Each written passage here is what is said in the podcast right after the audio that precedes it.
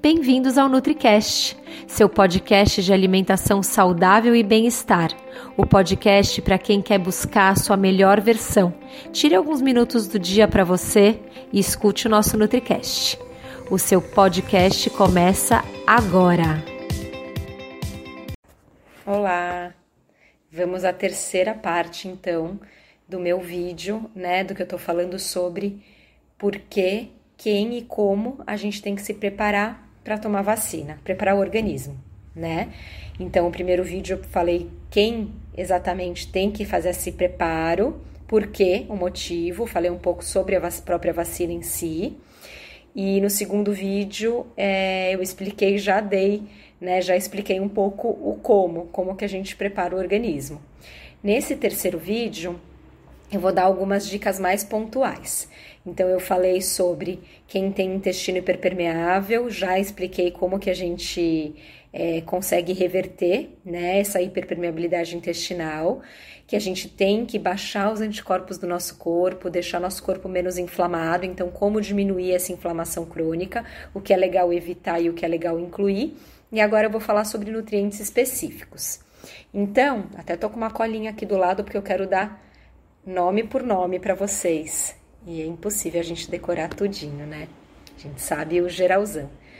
É, bom, então o que, que a gente precisa? Eu falei sobre a gente eliminar, limitar a ingestão do que vai te inflamar e a gente ingerir o que vai ajudar seu corpo a desinflamar, sair aquela inflamação crônica e, e baixar seus anticorpos, deixar esses anticorpos bem baixinhos.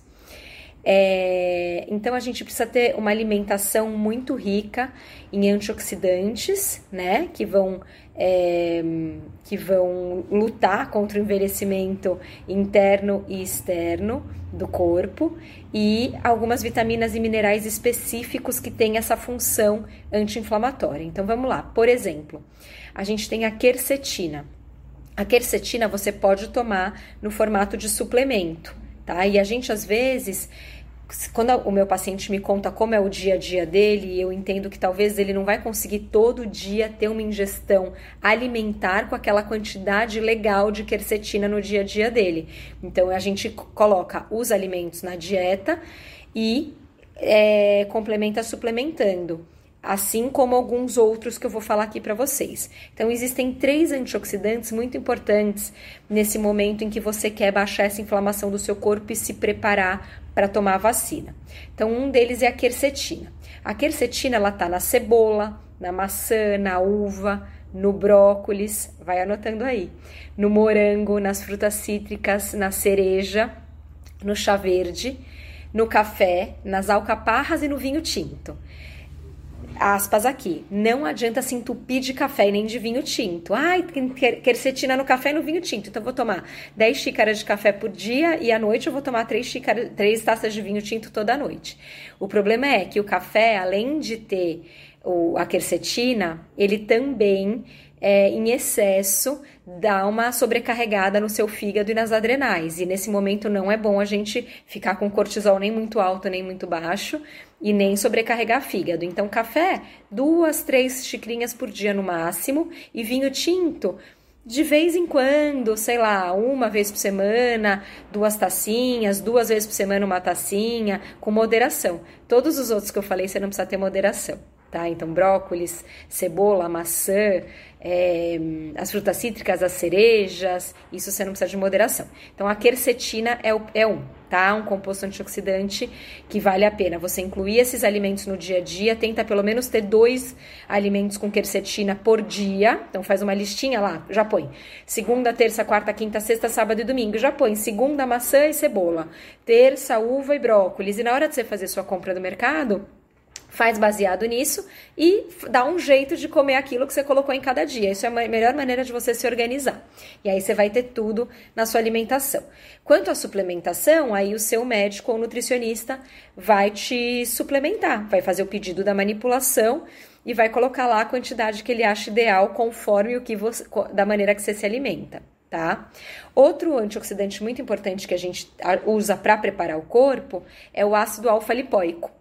O ácido alfa-lipóico ele está no espinafre, no brócolis também, no inhame, na batata, no tomate, na couve de Bruxelas, na cenoura, na beterraba e no farelo de arroz, tá?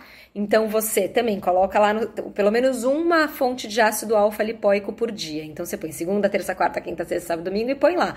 Segunda espinafre, terça brócolis, quarta inhame, quinta o tomate, sexta couve de bruxelas a gente tem menos alimentos com ácido alfa-lipoico, então é, muito provavelmente a gente acaba suplementando também. É, e aí a gente faz uma forma, manipula a quercetina, ácido alfa-lipoico, e esse próximo que eu vou falar, que é a N-acetilcisteína, a gente põe tudo junto na mesma fórmula, tá? A N-acetilcisteína a gente tem no feijão, na lentilha, no espinafre, na banana, no salmão e no atum tá? Então também, você se organiza para ter uma fonte de N-acetilcisteína por dia, é fácil, banana é fácil, feijão é fácil, lentilha. Então você coloca. E olha, é, é louco, né? Porque quem tem aquele hiper, hiperpermeabilidade intestinal, aí a gente pede para não exagerar no feijão e na lentilha. Então coloca uma vez por semana aqui a, a lentilha, uma o feijão, nos outros você inclui as outras, as outras fontes de N-acetilcisteína e a sua nutricionista, seu nutricionista, seu médico vão é, colocar também na suplementação. Então, você tem via alimentação e via suplementação para chegar numa dose ideal. Então, os três antioxidantes principais quercetina, ácido alfa-lipoico e N-acetilcisteína, que a gente tem para alimentação e suplementação. Aí a gente precisa também de vitamina C, que é um super antioxidante, que está nas frutas cítricas, a gente tem nas frutas vermelhas, na papaya, na manga. É, então a gente inclui as, fruta, as frutas cítricas no nosso dia a dia e a suplementação também pode ser feita. O ideal é, é que seja a vitamina C lipossomal, que é uma maneira que ela vem encapsulada, que ela é melhor absorvida, e eu gosto de uma grama por dia, tá? Aí a gente tem é, um mineral muito importante, que é o selênio, tá? O selênio é super importante é, nessa fase de preparo do organismo. E o selênio, ele tá na carne bovina, no frango e no peixe, ou seja, nas proteínas, no queijo, no queijo cottage, tá? Aquele queijo cottage que tem o selênio, arroz integral e castanha do Pará, tá? Então, o selênio está nas proteínas animais, carne, frango e peixe, no queijo cottage, no arroz integral e na castanha do Pará.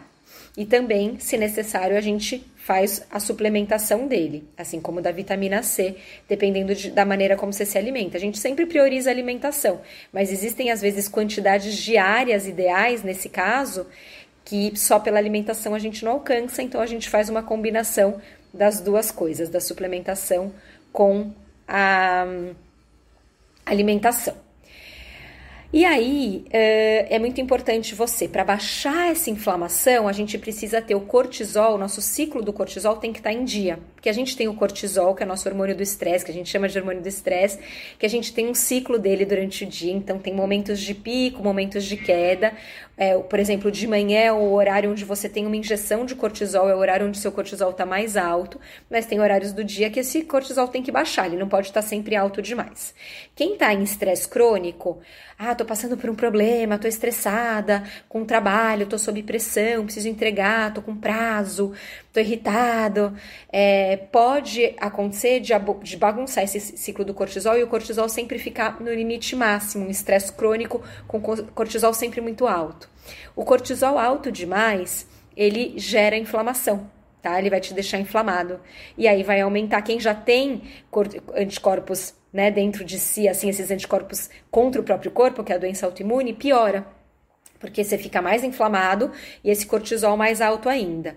Dormir mal, é, ou dormir no horário errado, dormir muito tarde, depois da meia-noite, uma da manhã, é, ou é, dormir pouco, dorme meia-noite, acorda às cinco da manhã, ou não ter um sono de qualidade, acordar a noite toda, não entrar em onda beta, não ter X horas de sono profundo, também nos inflama, tá? E desequilibra também essa questão hormonal, tanto de insulina, e a insulina desequilibrada e alta demais, que é a conhecida resistência à insulina, também gera uma inflamação e piora esse perfil dos anticorpos, assim como te inflama pelo fato de você não dormir, tá? Então, é, eu sei que eu sou nutricionista e eu falo de comida, mas dormir bem, dormir na hora certa, é, ajustar o ciclo de circadiano, que é o ciclo de sono e vigília, ajuda a equilibrar seu sistema imunológico.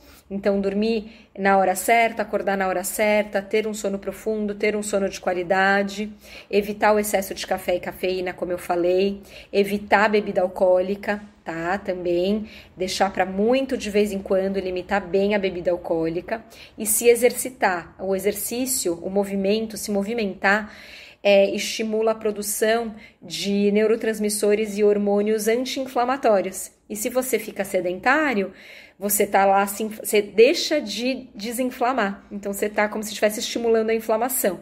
Então você fica com os anticorpos muito alto se você não dorme bem, se você não se exercita, se você não consegue cuidar desse seu estresse e esse cortisol está sempre muito alto.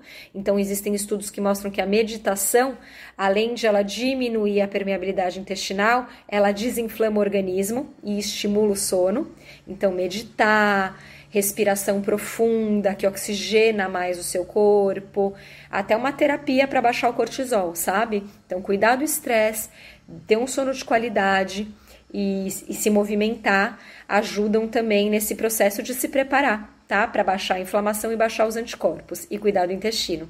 Então, olha quanta coisa a gente tem. Tem muitos alimentos, né? Que eu falei nesse vídeo e no outro vídeo, que eu já falei sobre é, tratar intestino e cardápio anti-inflamatório.